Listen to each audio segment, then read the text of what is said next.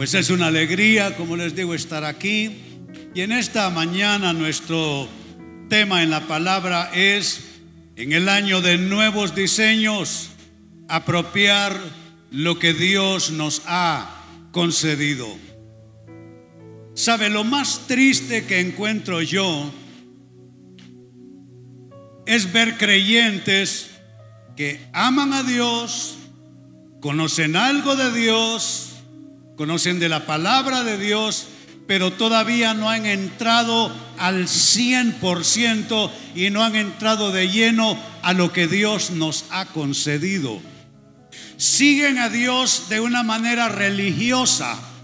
Es la persona aquí, Dios por allá, pero todavía no transitan yendo y viniendo en ese puente de bendición, de revelación, de milagros constantes, de activación del poder de Dios. En pocas palabras, todavía no entran en la dimensión de lo que Dios nos ha concedido.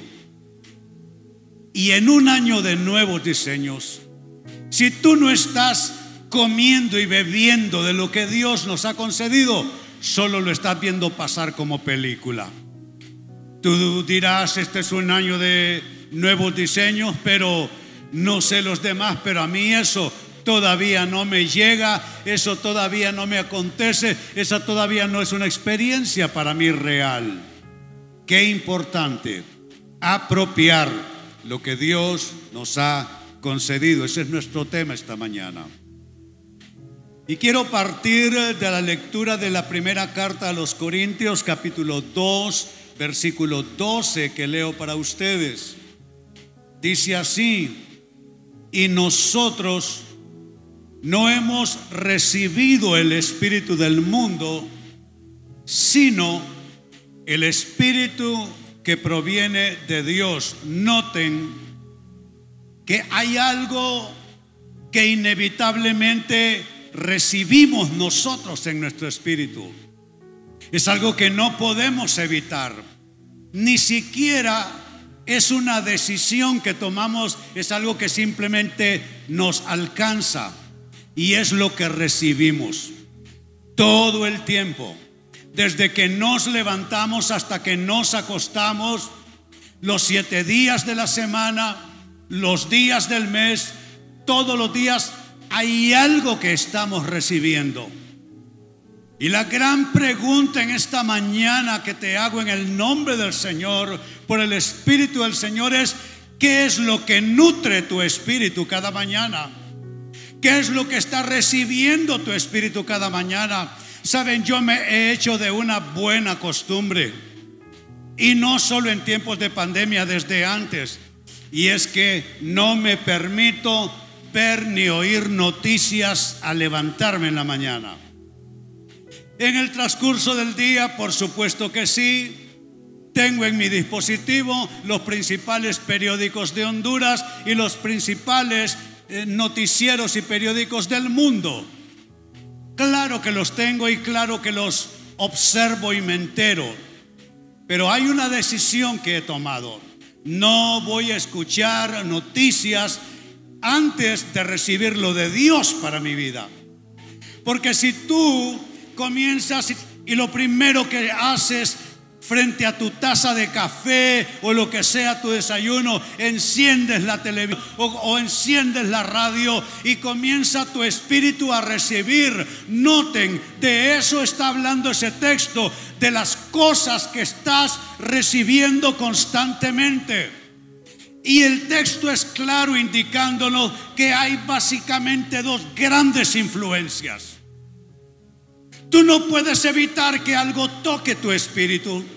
Tú no puedes evitar que algo llegue a tu persona interior y se adueñe, se apodere de ti, te invada y te comunique un sentir para todo ese día y quizá para toda esa semana y tal vez para todo ese mes producto del impacto de lo que recibió tu espíritu. Sabe de igual manera, no me gusta interactuar y tener comunión con personas que están enfermas por dentro, que tienen corajes no resueltos, que tienen amargura en su corazón, que tienen resentimientos, que tienen rencores, que se están quejando todos los días, que están eh, amenazando todo el tiempo, porque hay algo que puede llegar a tu espíritu por parte de esas personas. Noten la importancia y no solo la importancia, la gravedad de ese texto. Porque puede pasar una de dos cosas según ese texto. Tu experiencia puede ser algo de lo que ahí se está plasmando. Dice, nosotros no hemos recibido el espíritu del mundo, sino el espíritu que proviene de Dios tu mejor posibilidad cada mañana. Esta semana que se inicia, tu mejor posibilidad es que tu espíritu reciba lo que proviene de Dios, no lo que proviene del mundo. Del mundo proviene la preocupación, del mundo proviene un espíritu triste, angustiado, deprimido.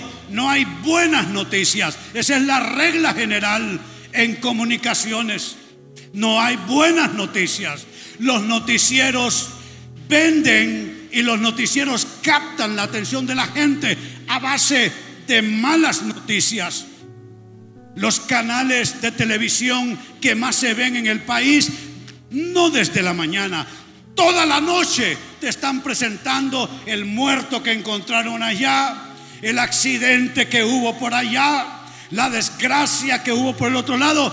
Y no es que no tengamos que enterarnos de lo que sucede. Claro que no, tenemos que darnos cuenta, pero estamos hablando de qué recibe tu espíritu. ¿Sabe qué siento yo? Que en Honduras hay algo que no está nada bien los medios de comunicación, inoculando constantemente en el espíritu de la gente, en los jóvenes, en los matrimonios, en los niños, en los adultos mayores, inoculando algo que no es de Dios, que enferma el ánimo, que enferma la mente, que enferma las relaciones inclusive. Saben, esta escritura es para tomar una decisión. ¿Qué es lo que se va a quedar en tu espíritu? No me digas que eso depende solo de Dios, depende también de ti. Tú tienes que tomar una decisión. ¿Qué es lo que se va a quedar en tu espíritu? Mire lo que estamos leyendo. Nosotros no hemos recibido el espíritu del mundo. Vaya palabra, recibido. Diga conmigo, recibido. Esa es una decisión que uno toma. ¿Qué voy a recibir yo en este día? No depende solo de Dios, depende también de mí. Pablo lo está diciendo, nosotros no hemos recibido el Espíritu del mundo, sino el Espíritu que proviene de Dios. Diga conmigo que proviene de Dios. Cada mañana esa debe ser su oración. Dios, deja que mi espíritu Ayúdame para que mi espíritu reciba lo que proviene de ti. Sabes, esta semana no es lo que provenga de tu jefe en el trabajo, no. No es lo que provenga de tus vecinos, tampoco. No es lo que provenga del mundo de la política, del partido político, no. No es lo que provenga del gerente del banco, no. No es lo que provenga del abogado que te está manejando documentos importantes, no. No es lo que provenga del médico, de los exámenes de laboratorio, no. Tú tienes cada mañana que tomar una decisión. Quiero lo que proviene de Dios. Quiero lo que proviene de Dios. Quiero lo que proviene de Dios. ¿Y qué pasa cuando tú recibes en tu espíritu lo que proviene de Dios? ¿Sabes qué es lo que sucede? Porque ahí hay un proceso. Hay algo que se recibe, hay algo de dónde proviene, es una fuente, Pero cuando tú recibes lo que proviene de Dios, sabes, comienzas a saber cosas, cosas que otros no saben. Comienzas a entender cosas que otros no entienden. Comienzas a discernir cosas que otros no disciernen. Comienzas a decidir cosas que otros no pueden decidir bien. Comienzas a elegir cosas que otros eligen mal todos los días. Cuando recibes lo que proviene de Dios, algo comienzas tú a saber. Eso es algo revelado por Dios. Dice para que sepamos saber qué, lo que Dios nos ha concedido. No es un invento, no es una fantasía, no es autosugestión, no es autopersuasión, no es pensamiento positivo, no. Es lo que Dios te ha concedido. ¿Saben? Ese es un vocablo importante. Habla de derecho legal. Si tú me concedes algo, es porque me das derecho de usarlo.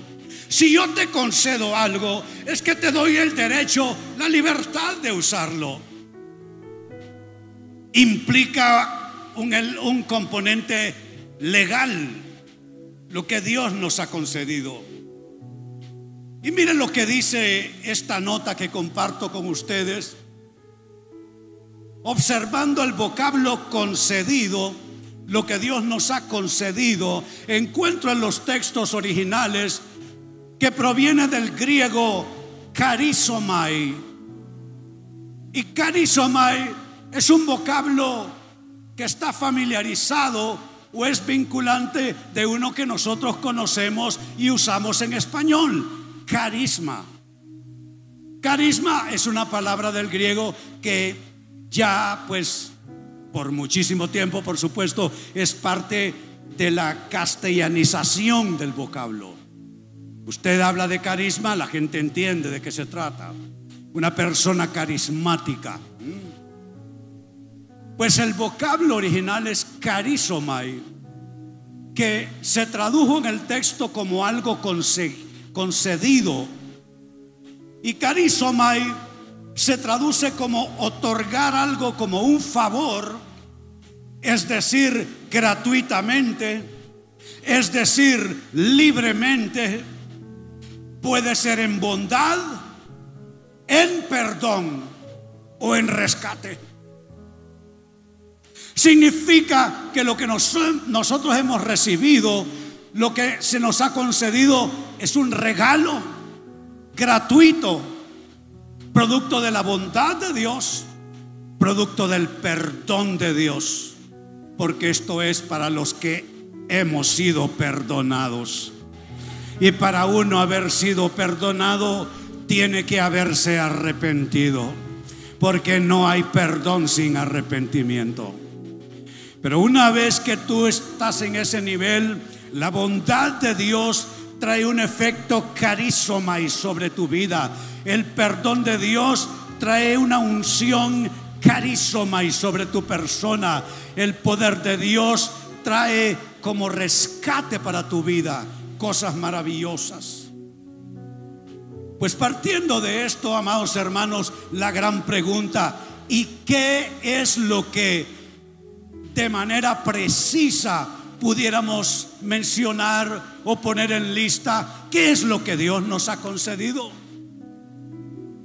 ¿Qué es ese carisma que no tiene la gente de la calle? Porque esto es un programa de Dios para su pueblo. Esto no es para la raza humana. Esto no es para los seres humanos. Esto es para el pueblo de Dios. Es un programa especial. No tienen acceso los demás a ese carisma, esa concesión de Dios.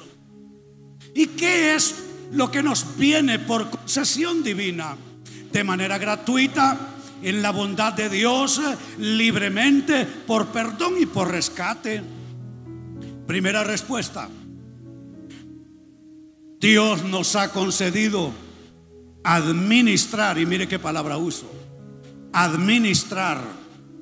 ¿Hay administradores aquí? Sí, bastantes, muy bien. De hecho, las madres, esposas, amas de casa administran el hogar.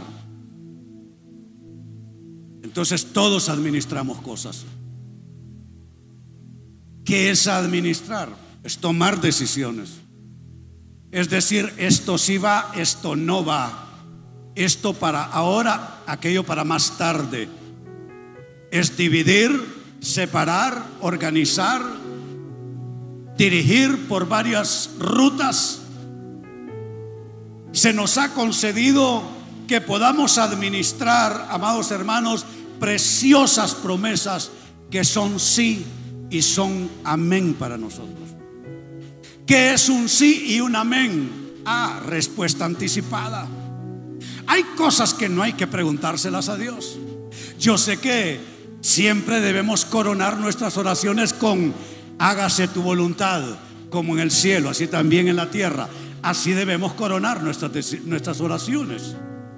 Pero en términos de administración de vida, nosotros estamos administrando promesas que ya son calificadas en la Biblia como sí, como amén, no como tal vez, no como quien sabe, no, no, no, como sí y como amén.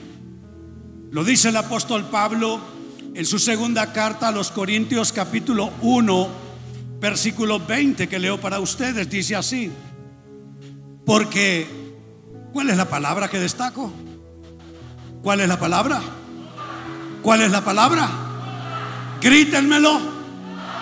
Todas. No algunas. No, no, no. No unas sí y otras no. No unas sí y otras, quién sabe. No, no, no.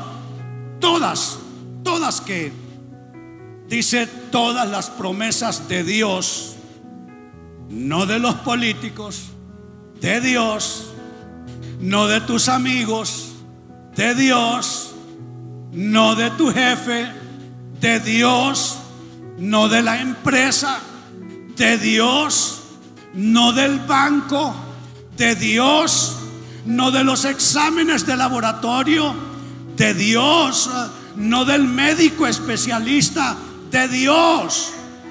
Yo no sé con qué promesas tú vas a vivir, con qué promesas tú vas a organizar tu vida. Yo ya tomé mi decisión. No voy a vivir por las promesas de otras personas. No voy a vivir por promesas de institución humana. Voy a vivir por las promesas de Dios, que en Cristo son sí y son amén. Es la promesa de Dios que no falla. Las promesas de Dios son en Él y Él es Jesús. Sí y en Él. Amén. Y atención a esa frase poderosa. Por medio de nosotros. Dios nos hizo parte del proceso. Dios nos hizo parte de la dinámica. Qué importante es esa frase por medio de nosotros. ¿Sabes qué significa? Que tú eres algo más que solo un receptor pasivo. Tú no puedes vivir la vida cristiana como un receptor pasivo. Vamos a ver si Dios me sana. Vamos a ver si Dios me ayuda. Vamos a ver si se resuelve el problema familiar. Vamos a ver si mejoran mis finanzas. No. Tú no eres un receptor pasivo, tú eres un administrador, tú eres un gestor, tú eres parte del proceso, tú eres parte de la dinámica. Y pregúntate, ¿qué pasa con todas esas promesas de Dios que son sí y amén si el administrador se vuelve pasivo? Conformista, cobarde, sin fe, miedoso, agazapado en un rincón de su vida, temeroso con las noticias que mira cada día. ¿Qué pasa con el administrador? Hago la pregunta esta mañana. Ese administrador eres tú. Quiero que sepas, tus hijos dependen de ti más de lo que tú quisieras admitir. Tu empresa, tu trabajo, tu proyecto de vida, no me vengas a decir que absolutamente solo en manos de Dios está. Claro que está en manos de Dios, pero está en tus manos también. Está en tus manos también. Noten lo que estamos leyendo. Todas las promesas de Dios son en Él sí y en Él amén. Hasta ahí todo está en el ámbito de Dios. Cuando dice en Él sí y en Él amén es absolutamente en el ámbito de Dios. Pero luego se establece el puente y se establece la conexión con la frase por medio de nosotros. Diga conmigo, por medio de nosotros. Dígalo con más fuerza, por medio de nosotros. Yo voy a pensar en mi casa, en mis asuntos, en mis proyectos, en mis hijos, en mis nietos y voy a decir esa frase. Usted piense en su casa, piense en sus hijos, piense en sus asuntos, piense en su presente, piense en su futuro y diga conmigo por medio de nosotros. Una vez más, por medio de nosotros. ¿Y qué pasa cuando el administrador está bien afinado con Dios? para gloria, atrás en el texto, por favor, para la gloria de Dios. Se cumple la gloria de Dios. Se alcanza la gloria de Dios. ¿Qué quiere decir con esa frase para gloria de Dios? A que Dios va a estar contento. Cuando decimos para honra y gloria del Señor, lo que queremos decir es que le damos todo el reconocimiento y que Él está contento porque esa es su voluntad. Entonces cuando el administrador aparece en el escenario, cuando el administrador se da cuenta que él es parte de la dinámica, que él es parte de la ecuación, viene la gloria de Dios y baja sobre tu escenario de vida. Y ya lo estaban mostrando en pantalla los hermanos de multimedia, esa frase, por medio, por medio de nosotros. Se traduce así en los originales del griego día o día, que es una preposición primaria, amados hermanos, que denota el canal de un acto, es decir, a través de. ¿Qué está diciendo con esa frase entonces? Por medio de nosotros. Está diciendo que tú eres un canal de Dios para la bendición que corra. Que es a través de ti que Dios quiere hacer correr la bendición y alcanzar tus asuntos y fructificar tus asuntos y bendecir tus proyectos por medio de ti. Qué importante es esto. Qué importante es esto. Eso hace y marca la diferencia entre un cristiano derrotado que no vive lo que Dios le ha concedido que no administra lo que Dios le ha concedido y otro que sí lo está haciendo. Entonces, como primera respuesta, ¿qué es lo que Dios nos ha concedido? Nos ha concedido administrar preciosas promesas que en Cristo son sí y son amén. Bendito su nombre. Segunda cosa que Dios nos ha concedido, ser plantados. ¿Cuántos saben que están plantados? Ah, la diferencia es que algunos dicen, yo camino en un desierto, pastor. Porque incluso creyentes me lo dicen. Yo digo, error. Dicen, mi desierto. ¿Qué? Mi desierto. Tu desierto. Estás loco. Estás loca.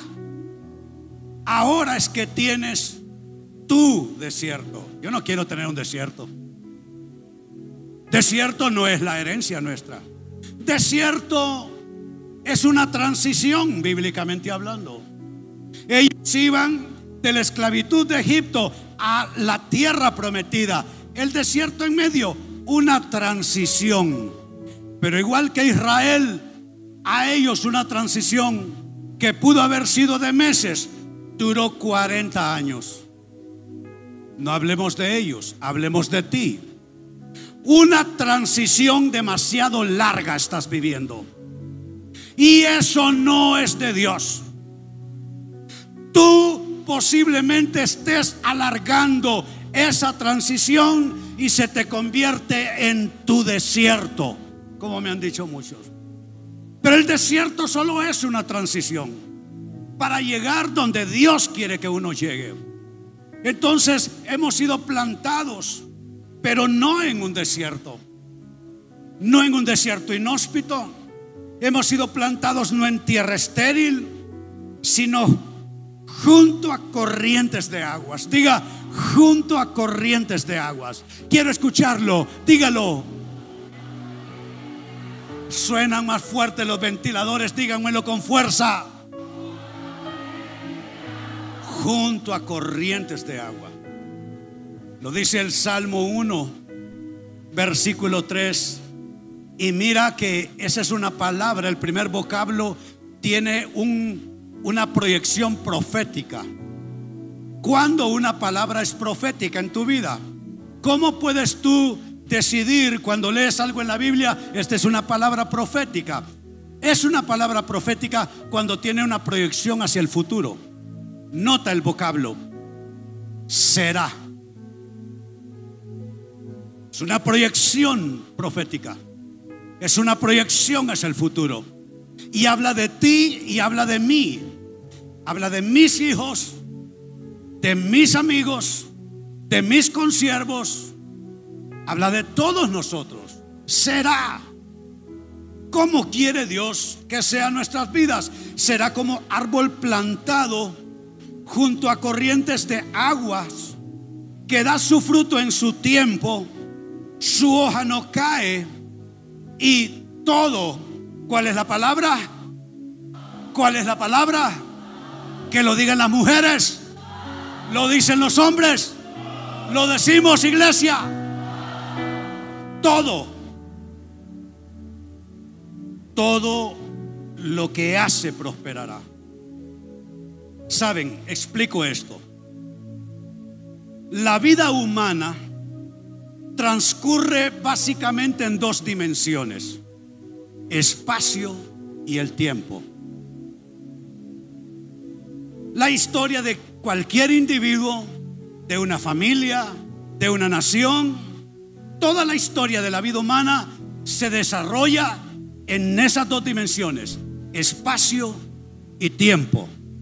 Espacio es el lugar, el punto geográfico, el espacio que ocupa tu persona, que ocupa tu vida, tu historia y tiempo. Noten en el texto, dice que Dios nos ha plantado junto a corrientes de aguas y que eso debe proyectarse más y más sobre nuestro destino. Y mire lo que pasa su fruto, dice, da su fruto en su tiempo. Su hoja no cae. Tanto la hoja que no cae, el fruto son lo que pasa en el espacio, en el lugar que ocupas. Y el otro es tiempo. Tiempo. ¿Sabe? Yo reclamo en mis oraciones siempre que no pase más tiempo del que debe transcurrir para que un asunto suceda. He visto a personas que se están demasiado tiempo en una etapa. Se están demasiado tiempo en un capítulo. Como ustedes saben, yo soy autor de libros. Soy autor de unos 40 libros aproximadamente, sin contar innumerables fascículos. Y sabe, como autor, y uno es enseñado por sus editores, cada capítulo debe tener el mismo peso, eso decimos, en el libro. Y cuando decimos que cada capítulo debe tener el mismo peso, lo que queremos decir es que un capítulo no puede tener cinco páginas y otro capítulo 20. Entonces no tiene balance el libro. Entonces decimos cada capítulo debe tener el mismo peso. Qué importante es eso. Hay personas cuyo capítulo ha tomado demasiado tiempo, ha tomado demasiadas páginas escribiéndose. Necesitamos reclamar entonces en Dios que ese fruto venga, que esa hoja se mantenga en el árbol en su tiempo. En su tiempo. Yo te pregunto, ¿en qué tiempo estás tú ahora? ¿En qué temporada? Yo soy un adulto mayor. Dentro de poco 70 años. ¿Cómo es el tiempo de un adulto mayor de casi 70 años o el tiempo de una jovencita? ¿Qué edad tienes, Tita? 19. 29. 29. Son tiempos distintos. Yo veo esta jovencita con una nena, no sé si es suya. Yo tengo nietos. Vivimos en distintos tiempos y en distintos espacios. El espacio de René Merino, su bella esposa, sus proyectos de vida, actividades de vida y su llamado. Que eso hay que en la balanza. Es su tiempo, es su espacio, es mi tiempo, es mi espacio y son los tuyos. Necesitamos administrar eso. Somos administradores de promesas. Esta es una promesa. Que la hoja no se caiga. ¿Cuántos proyectos se te viven cayendo?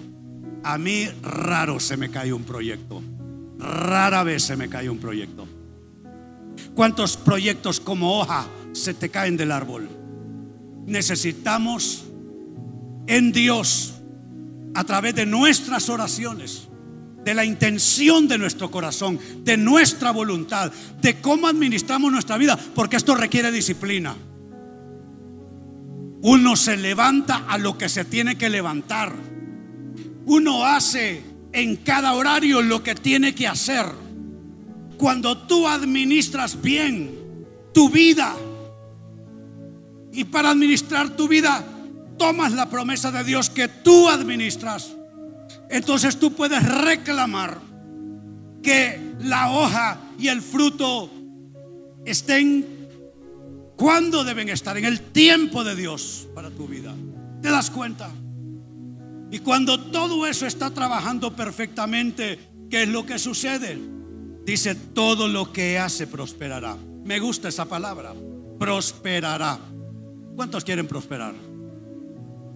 Yo sí, y no es mala palabra.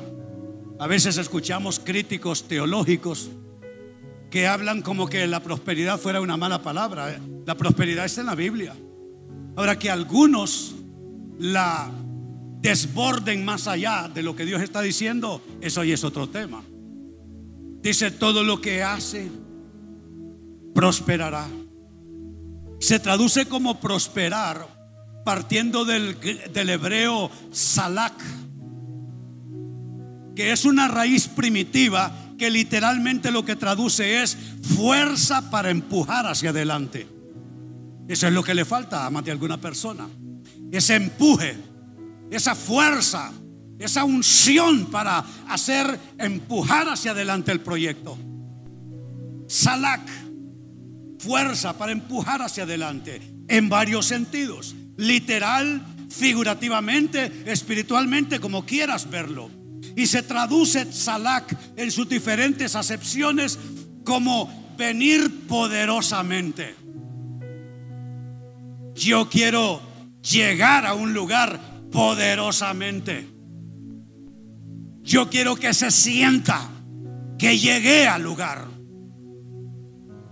Tú debes aspirar a lo mismo.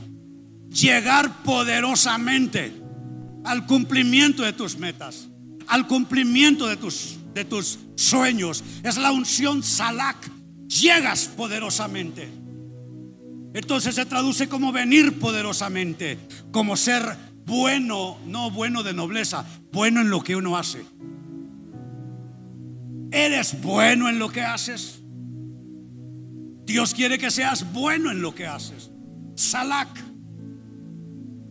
Pero no solamente eso, ser adecuado, ser rentable. Quizá ustedes no asociarían rentabilidad con el hebreo salak, porque ustedes quizá lo han espiritualizado y piensan que solo se refiere a otras cosas en el orden de lo espiritual. Pero salak, que se traduce como fuerza para empujar hacia adelante, como venir poderosamente, como ser bueno, como ser adecuado, también se traduce como ser rentable. Yo quiero ser rentable en lo que hago. Por consiguiente, prosperar. Prosperar. Le dije al pastor César que yo predico poquito en Tegucigalpa, pero aquí me he sentido provocado por ustedes provocado por su expectación de fe. Y no vamos a concluir, me quedo aquí en este punto, pero quiero orar por ustedes. Les invito a ponerse en pie, quiero bendecir sus vidas. Quiero bendecir sus familias. Quiero bendecir sus economías. Quiero bendecir sus planes. Quiero bendecir sus proyectos. Quiero bendecir sus esfuerzos. Quiero que usted no luche más de lo que debe luchar.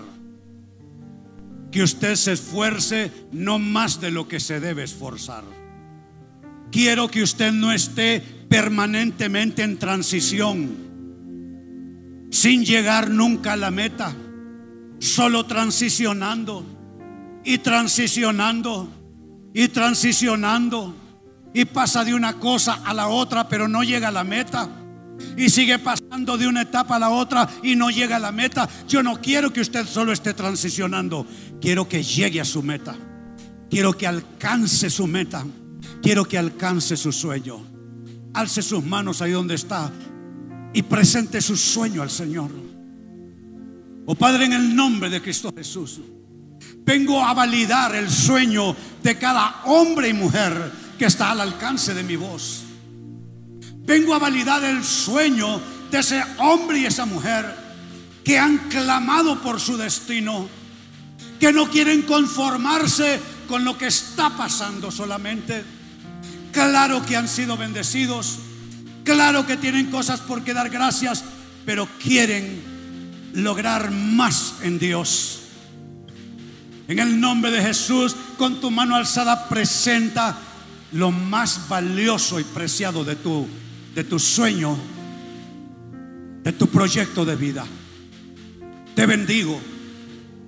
Declaro que no estás plantado ni plantada en un desierto inhóspito. No es verdad.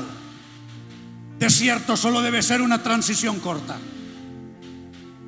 Declaro que estás plantado, plantada junto a corrientes de aguas no aguas en lodazal, aguas claras, aguas cristalinas, aguas limpias, no aguas fétidas, no aguas que están en pudrición, no, aguas limpias, alcanzando la raíz del árbol de tu vida.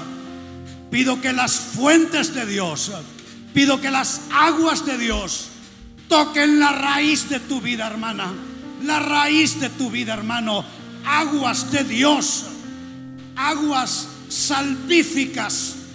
Aguas de transformación. Aguas de sanación. Aguas de liberación.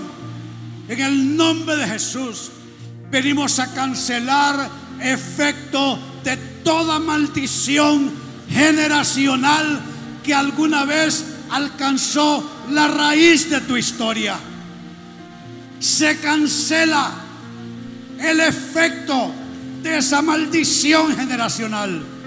En ti se corta el eslabón, no te llegará.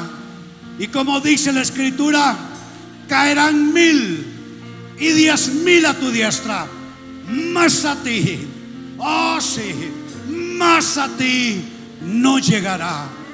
Lo que llegará será bendición, poder de germinar, poder de dar fruto, poder de buenas cosechas. Y ahora celebra quién eres tú. Eres administrador, administradora de las cosas de Dios. Aleluya, aleluya, aleluya. Dale gracias, dale gracias, dale alabanza a Él. Así eres tú.